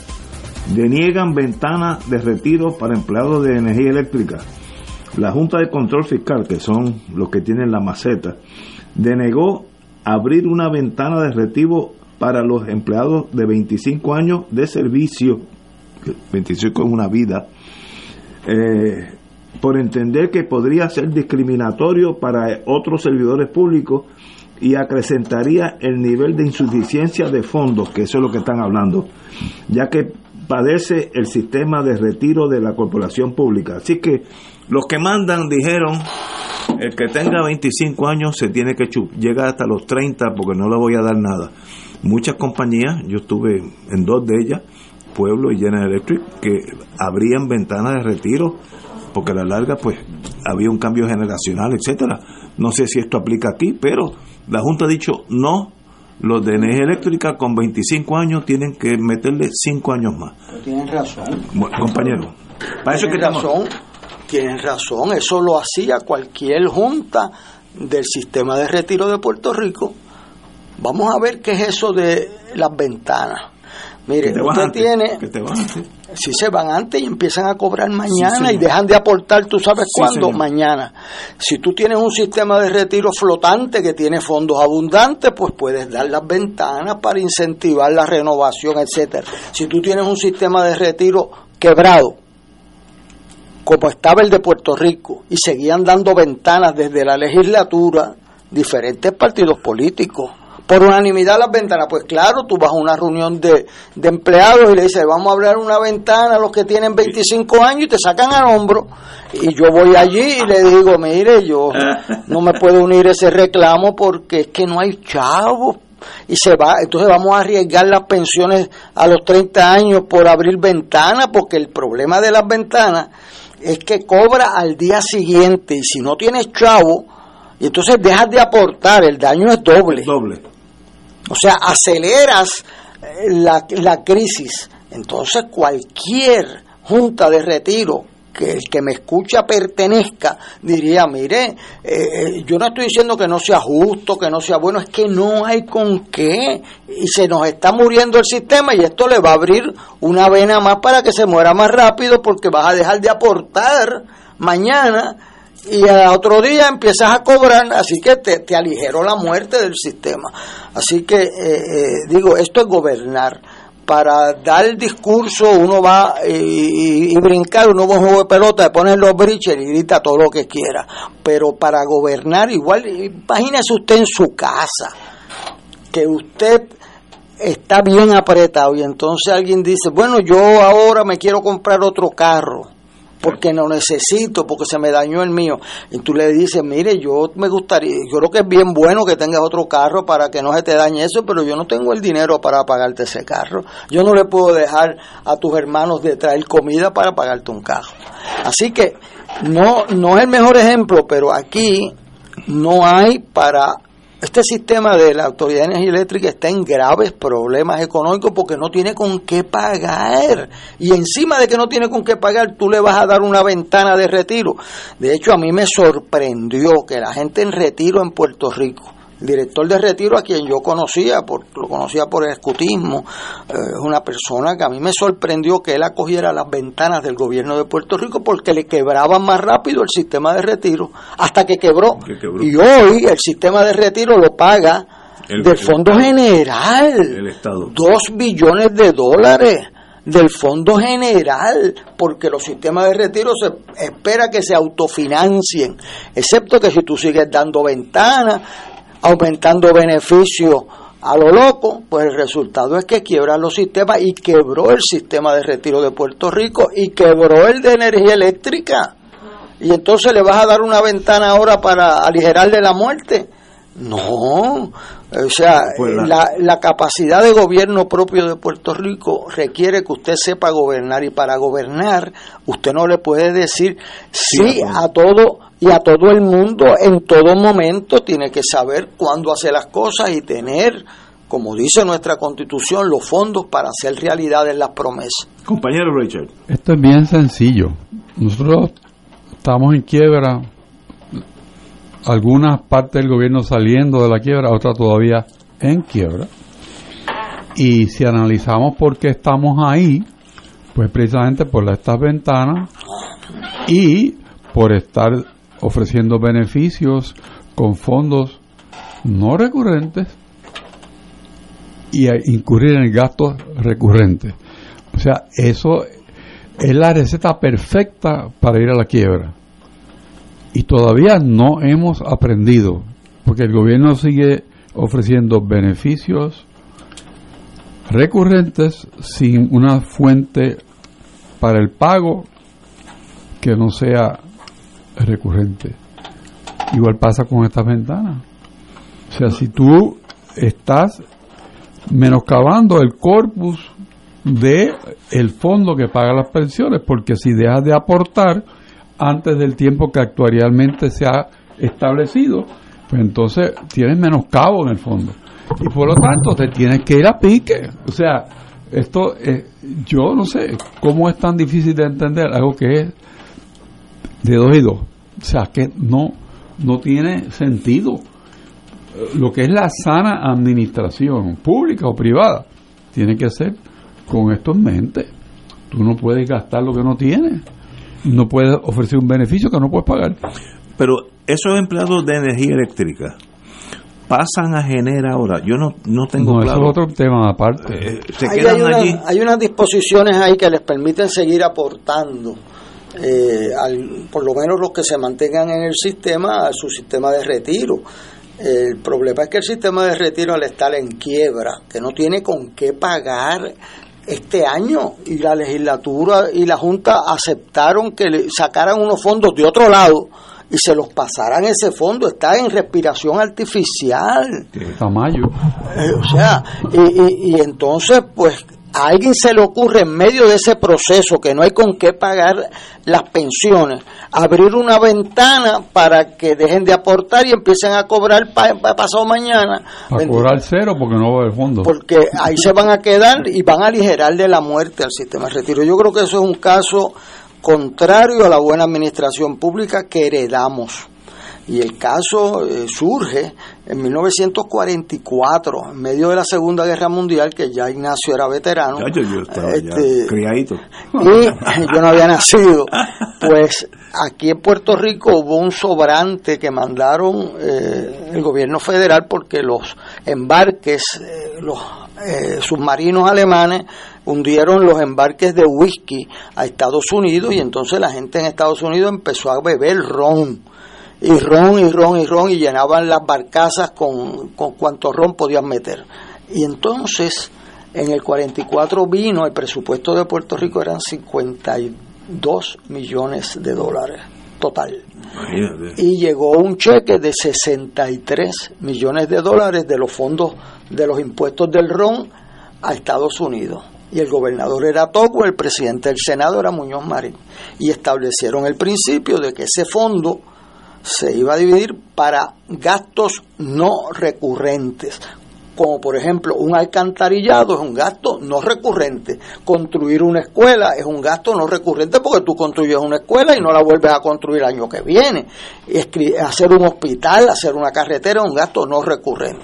Y el principio es que fondos no recurrentes se deben invertir en gastos no recurrentes. Cuando esa cuando ese dinero bajó a 50 millones y después bajó a 2.5 millones cuando llegó el gobernador Piñero. Y que eh, Piñero no tuvo que votar a nadie porque porque no se había gastado en gastos recurrentes, en pagar el sueldo nuevos empleados que son recurrentes, sino lo habían invertido en escuelas, etcétera, pues bajaron el nivel de reproducción de escuelas, pero no votaron a nadie en el gobierno. Eso es administración pública, esa es la lección de Puerto Rico, el hacer lo que hemos hecho, que es, e, esto es ejemplo de nuestra cultura. Si está quebrado, ¿a quién se le ocurre dar una ventana de un fondo de pensiones quebrado? Eso, eso, bueno, se le ocurrió a alguien sí, y, en la legislatura se le ocurre a varios cosas oh, iguales. Y eso, antes, esa junta fiscal, ¿tú sabes quién era? El gobernador y el director de presupuesto. si tú no tenías esas firmas allí diciendo, y el de Hacienda, ¿dónde hay los fondos? Ese proyecto no se podía aprobar. ¿Con qué van a pagar esas pensiones? Eso es lo que tienen que... Y eso, eso se llama gobernar. Usted gobierna su casa, y su hijo quiere comprarse un carro Toyota último modelo y usted dice, bueno, yo lo que tengo para aportarte son 200 pesos al mes y eso no da para un carro nuevo. Te buscas una charanguita por ahí usada y vives con eso. Si no, hay una bicicleta este y como en Japón este y no, no, te vas a morir por eso. En Alemania miles de gente usa bicicleta. Pero no quiebras tu familia ni la endeudas para que tus nietos tengan que pagar la deuda que tú le dejaste. Y eso es lo que nosotros no tenemos derecho a hacer. Y, va a tener que cambiar la cultura de los gobernantes, que es, si no me da, te cuelgo. Y la cultura de los electores, que no es lo que tú me ofrezcas, es lo que puedas cumplir, porque mira lo que pasó, te ofrecieron villas y castillos y ahora no tienen con qué pagarlo. Eso debe ser una lección de vida. Compañero. Eso es, eso es perfectamente correcto. Eh, y esto se da en un momento en que las predicciones de la economía de Puerto Rico, que son, no nos podemos olvidar de que esto viene de lo que el país produce y lo que entra al fisco, ¿verdad? Entonces tenemos una predicción de la Junta de Planificación de crecimiento de 0.07%. Con, con los fondos federales llegando. Exacto. Imagínate. Por eso. Imagínate. Entonces, el estudio técnico Joaquín Villamil aquí lo dice, está aquí eh, hablando de que esos crecimientos que obedecen a inyección de fondos federales, no es ninguna otra cosa, pues no son tan robustos como se dice por ahí. Crecimiento es de punto .03 a punto .08. Pues. Que es cero, básicamente. pero entonces... con los fondos federales. Entonces tú dices, bueno, ahora como no se han gastado los fondos federales, vamos a coger un año más de PON de los fondos federales y en vez de agotarse en el 25, probablemente sea en el 26 o el 27. Ok, pero si nosotros seguimos no aprovechando esos fondos, ese punto de bicicleta no va a existir. Porque esos fondos no fluyen a menos que tú no los conviertas en actividad económica. Y hasta el momento nosotros tenemos tanto y tanto dinero que no lo usamos. Hoy están regalando 60 millones por ahí, devolviéndolo, que, es un monumento a la incapacidad. Este, sí, porque, pues, porque, porque, tú vas a devolver 60 millones de pesos para subsidio de renta y decir, no, es que voy a construir con 45 millones unas casas. Y cuando uno escucha el número de casas, dice, ¿cuánto va a costar cada casa? O sea, es una cosa espantosa. O sea, es una casa de dorado. O sea, ¿dónde está el sentido? O sea, yo creo que estas cosas se hablan pensando en que nadie piensa. ¿Por qué? Nadie divide y suma. Por eso, porque no, no, es, no es posible que tú digas que tú vas a hacer el número de casas que dice ahí con 45 millones de pesos. ¿Y cuánto te va a costar cada casa? Como 400 mil pesos cada vez. Por lo menos. Por lo menos. Y déjate ir 60 que lo tienes en el saco. Porque no lo puedes gastar. Porque no, porque no hiciste lo que tenías que hacer para cazar las propiedades que existen hoy en día y están en deterioro. ¿De qué nos estamos quejando nosotros? Que las propiedades no tienen uso porque están en... Pero mira, cualquier desarrollador te arregla esas casas y te da un voucher de renta. Este, ¿Y qué nos pasó? Hace un tiempo atrás fueron más de 100 millones que se devolvieron. Oye, ¿y eso, eso no le da vergüenza a alguien? Bueno, a mí me da... No, no, los que están corriendo el país, porque nosotros somos espectadores. Ellos y los están que están... sobreviviendo el día. Este, eso que dijo Richard, un Uy, momento a la Dios mío. incompetencia. Si yo tengo la impresión fundada de que en otros gobiernos, si un jefe de agencia venía y decía que tenía que devolver dinero federal porque no lo pudo usar, lo votaban. Es que no es para menos. Que no es para menos. O sea, es- cuando tú tienes ese dinero traspasado Ya, ya es tuyo. y entonces tú lo tienes que devolver porque no lo pudiste usar. Pero ¿y qué tú hiciste tú ese año? Yo estoy seguro que si llaman a los 78 alcaldes y le dicen en los próximos tres meses tráiganme solicitudes para cubrir la renta de... Los traen. Yo tengo la impresión que Claro los que traen. sí. Pero el devolver ese dinero es un... O sea, es algo tan terrible este, que no se ayudó a esa gente devolviendo 60 millones de dólares. Y a mí lo que Ah. más me, me, me, me choca es la cara de lechuga del que lo dice. Bueno, porque él cree, él cree que le salió la jugada. Aquí. él cree que le salió la jugada de encubrir la incompetencia con un programa diferente. Este, sí, sí, entonces pues en eso pues distribuye las ganancias de la 50 millones para duplicar el talento tecnológico. este y, y, y disminuyen la noticia. Y tengo que decir, ¿verdad? Porque es mejor la autocrítica que la crítica, que no he visto una ofensiva de los partidos de oposición, Ninguna, los tradicionales y los emergentes. Ninguna, ninguna, ninguna. Sí. Ni pido. Entonces, eh, eso requiere explicación porque y su montaje para en- encubrir la incompetencia. Este, y entonces si tú no vienes a estos programas, no escuchas, que mire cómo es, es que van a hacer otro programa, es otro programa. Estás devolviendo un dinero federal asignado. Que, que eres incapaz de administrarlo. Incapaz de gastarlo en algo productivo. Que eso, eh, que me lo den a mí, yo, yo me invento una cosa, yo Pero conozco si es que está bien claro, el propósito es para subsidiar renta. Exacto. ¿Y cuánta gente en Puerto Rico no está buscando casa? Pero miles. Entonces, miles. De verdad que es un monumento a la incompetencia. Eso, Sí. eso está excelente, excelente. Vamos a una pausa, amigos. Vamos a una pausa y regresamos con Fuego Cruzado. Yo te aseguro. Fuego Cruzado está contigo en todo Puerto Rico. Cada sábado de 9 a 11 de la mañana tendrás un encuentro con De Frente con la Verdad, donde se discuten asuntos que tocan de cerca la actualidad en todas sus perspectivas, las historias que afectan a tu diario vivir, estos y otros temas analizados desde el punto de vista evangélico. De Frente con la Verdad, todos los sábados de 9 a 11 de la mañana por Radio Paz 810.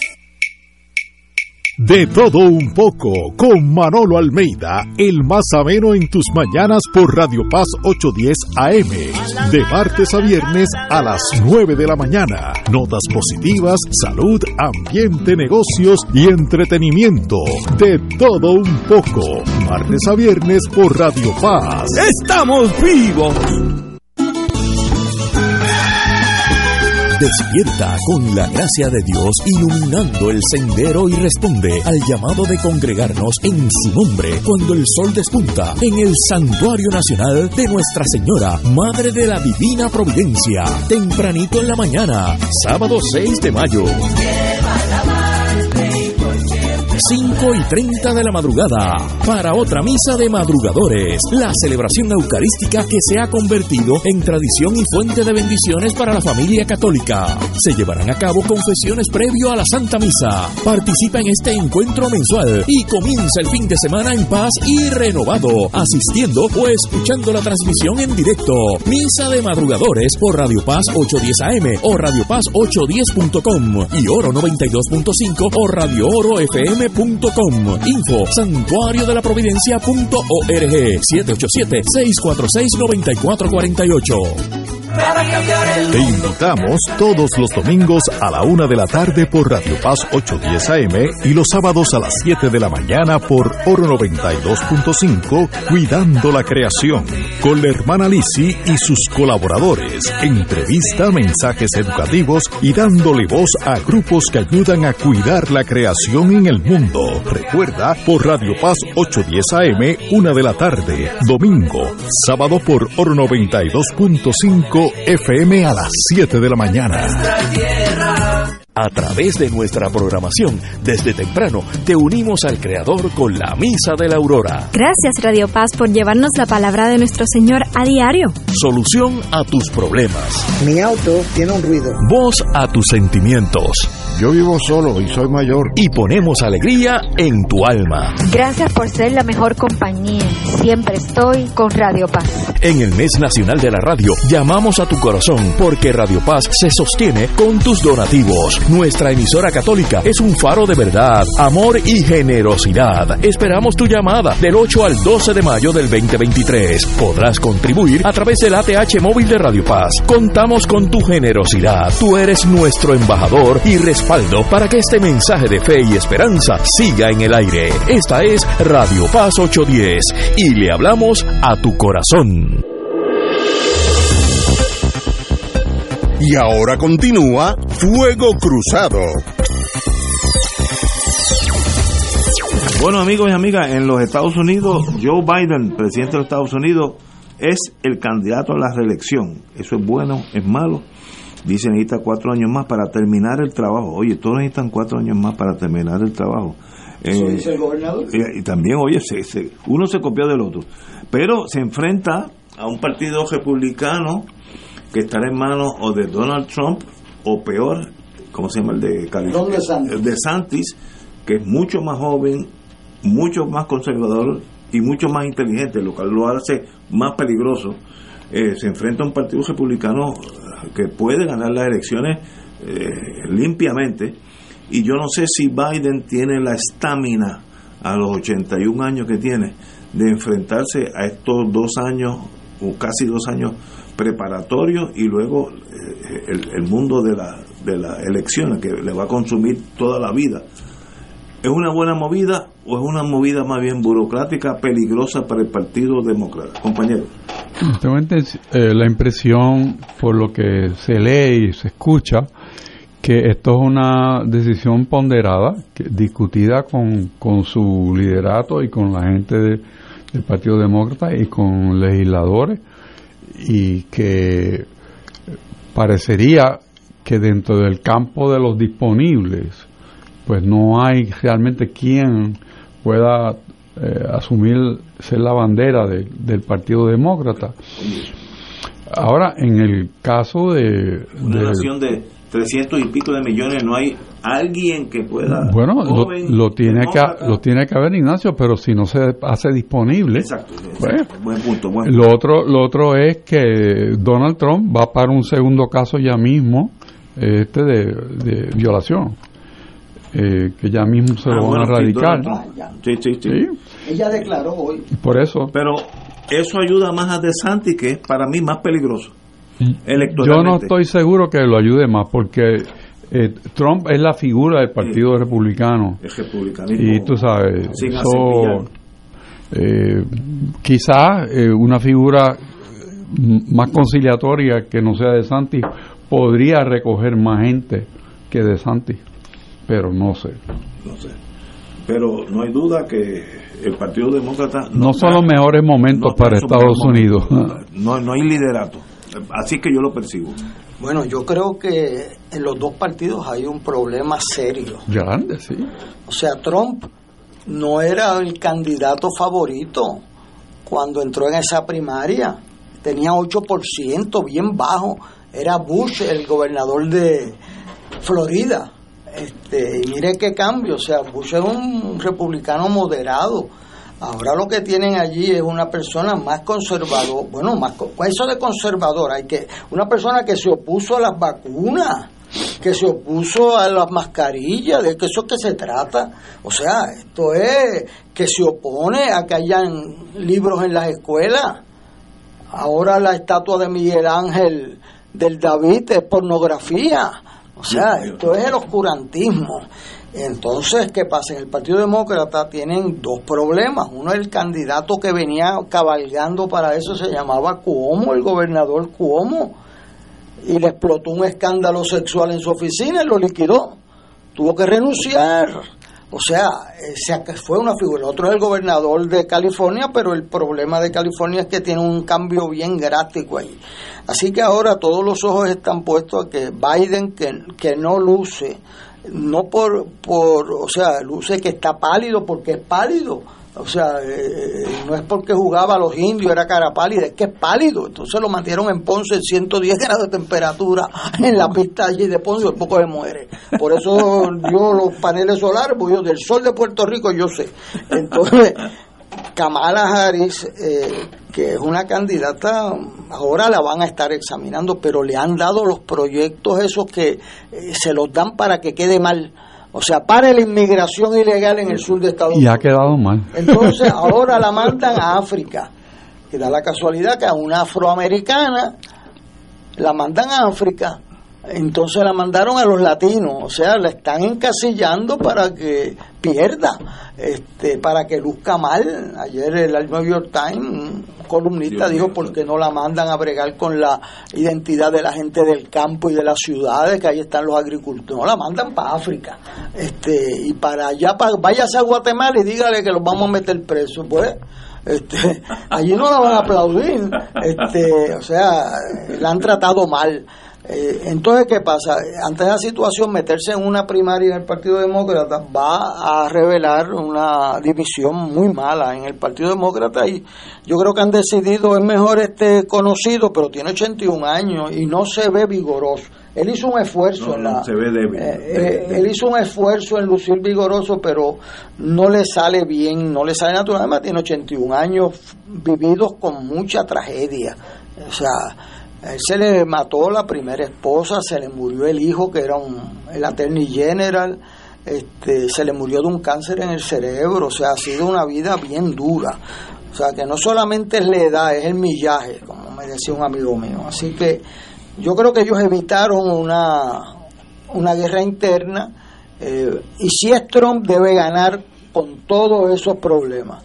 Si es DeSantis, eh, la juventud por un lado y la y, la situación divisiva de Estados Unidos le da una base eh, a por los religiosos, por los inmigrantes. Él ganó en Florida cómodamente. pero ahora mira la ley que propone que si tú le das pon a una persona que es un inmigrante, tú eres tú eres un conspirador de inmigración ilegal. Que si tú eh, te sientas en un lado, una cosa que se va a caer, sabe yo, pero políticamente a ese grupo de, la derecha americana. Hay un libro de Samuel Huntington que dice Who Are We y explica ese grupo americano blanco protestante que se siente amenazado por los hechos de los mexicanos, los puertorriqueños, por nombre y apellido, este, y otros inmigrantes, y se siente amenazado en ser mayoría todavía. Así que van a pelear por eso. Y esa base es una base peligrosa porque es una base de un solo issue religioso, es un solo issue eh, racial, es un solo issue de gastos del gobierno. A Puerto Rico, en esa circunstancia, Biden ha sido muy generoso con el dinero, eh, incumplió su palabra con el estatus que dijo que iba a llamar a todo el mundo y no hizo nada con eso. Este, pero en términos del puertorriqueño, eh, le conviene que Biden gane esa pelea porque va a seguir los programas sociales en Puerto Rico con, con gran generosidad. Hoy Puerto Rico ha recibido ocho o nueve veces más en fondos federales que su presupuesto total. ¿Pero qué es eso? O sea, aquí hay, por eso tienen que devolver los chavos, porque si están acostumbrados a gastar 10 millones y le llegan 90 billones, pues no no cabe eso. Eh, este, a mí me decía, o dijo aquí el, el senador Zaragoza, que la subsecretaria de Educación le dijo, es que nosotros tratamos de ayudarlo, pero no hay personal en la agencia para llenar las propuestas federales. O sea, y eso pues lo vemos ahora, pues entonces usted tiene que inventárselo, contratar gente o buscar un think tank o algo. Eh, pero yo creo que en términos de la noticia que nos trae Ignacio, Joe Biden, igual que Kamala Harris, son personas comprometidas con la gente más vulnerable de los Estados Unidos y de Puerto Rico. Si hay que escoger, ah, no hay, siendo puertorriqueño no hay que decidir gran cosa. Oye, antes, antes de irnos, le damos la muy expresiva gracias a doña Aide Rachel de Cardona. Algo de parentela con el compañero aquí al lado mío. Eh, nos envió copia del libro Arturo Alfonso Schomburg, Identidad Racial y Afirmación Cultural Afrocaribeña. Lo leeremos empezando esta noche. Muchas gracias a la señora Rachel de Cardona eh, y, al, y al compañero Rachel porque nos lo trajo aquí esta tarde. Así que muy agradecido a ustedes dos. Que lo disfrute. así lo haré. Yo nunca había oído de este Arturo Alfonso Nunca había oído es de Es una de las personas más importantes en, Estados Unidos en, materia de, gráfica. O sea, todos esos eh, muñecos que tú ah. con Marvels y todo ese tipo de cosas, pues. eso es producto de él. Hoy aprenderé algo de este señor porque de verdad hay Muchas gracias a doña Aide y muy agradecido por ocuparse eh, de nuestra historia y el libro de ella sobre las haciendas puertorriqueñas. Sí, eso es una maravilla, una maravilla. Hay mucha gente talentosa entre los Rachel, oye. Se escapan, se escapan. Sí, sí, uno que otro, es la excepción, pero... Oye, para terminar, el puertorriqueño está acostumbrado a decirle no a todo. Es uno de los características de haber sido colonia 500 años que nadie se atreve a decidir nada. El tren urbano, que yo lo usaba mucho cuando había tribunal en Carolina, en, mejor dicho, en Bayamón, porque me dejaba literalmente casi dentro de la sala, dentro de la sala, casi me dejaba. Excelente servicio.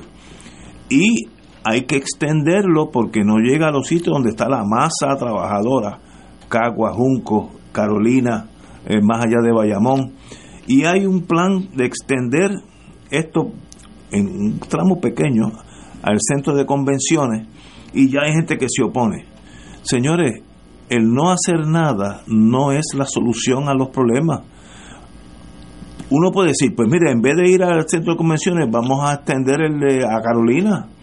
Pues muy bien, es una opción, pero no es, no es oponerse. Y entonces miremos cada vez que algún político tiene algún plan, que al otro día salen los grupos eh, de, que chocan políticamente con ese grupo oponiéndose. No, lo único que no es aceptable en Puerto Rico es no hacer nada. Hay que hacer cosas. ¿Nos vamos a equivocar? Pues seguro que nos vamos a equivocar muchas veces, pero haremos cosas buenas. Ahora, si no se hace nada, se queda el tren donde está que no, no llega a donde tiene que llegar. Es, y esa es la gran tragedia. Hay un, un tema asociado a eso, es que como está pensado en este momento, pues solamente sirve para turismo. O sea, el, el pueblo no... No, la masa trabajadora no lo usa. entonces, entonces, esa idea es modificable para que haya estaciones a lo largo de toda la Ponce de León. pero eso no está ahí. No, no, pero o sea, es, una alternativa que decir, mira, vamos a hacer esto. o sea, llegas al distrito de convenciones, pero paras en estaciones a lo largo de esa ruta y entonces tiene uso, porque de otra manera sería un, una inversión de weekend. Para mí es indispensable que llegue al centro Minilla. Seguro. Este, y que se, cuando yo bregué con ese caso, eh, iba a extenderse primero en estacionamientos y a pueblos como Trujillo Alto, Cagua, este, Carolina, o sea, tú tienes que tener feeders, tienes que tener que ingrese población. Entonces, pues nosotros hemos seguido un avance horizontal, creando urbanizaciones este, eh, que no alimentan al tren urbano y eso pues es un error estratégico de Puerto Rico, se ha señalado, pero la debilidad del Estado en crear un, patrón de comportamiento diferente al de la oferta y la demanda, pues es más fácil para un constructor hacer una urbanización nueva, no rehabilitar las que tenemos. Nueva, es más fácil hacer la nueva que rehabilitar. Sí, porque nosotros necesitamos rehabilitar las viviendas abandonadas en toda la zona urbana de Puerto Rico. Cuando uno guía por la mañana hacia Cagua, uno sale de San Juan y hay una culebra de carro. Cuando digo culebra, porque si fuera de metal. Eh, hasta casi llegando a Cagua. Todos los días. Eso es un indicio, yo no soy ingeniero, de que un tren urbano que se chupe mucho de esa, de esa gente que viene a trabajar sería un sitio ideal para extender el, tren para allá. Pero yo no sé qué le pasa a los pensadores aquí, que esa culebra, si usted no me cree, mañana salga como a las 7 de la mañana, 7 y media, de San Juan hacia Cagua y va a llegar casi hasta el pueblo de Cagua, la culebra de, metal. Hubo un plan que se hizo para tener o, o rápida o un carril dedicado o algo, y no sé en qué quedó, este, hubo mucha conferencia de prensa. Pero nada pasó. Pero aquí estamos y yo veo ese tapón violento yendo. Cuando uno va para Ponce, uno lo ve y dice, ay Dios mío, gracias a Dios que voy en la dirección contraria. Yo no vivo, que yo no vivo. Pero imagínate tú, de, de ida y de vuelta esas personas tienen que tener las presiones altas porque y lo que gastan en gasolina y el tiempo perdido señores tenemos que irnos así que con esa nota positiva nota positiva. Hasta mañana.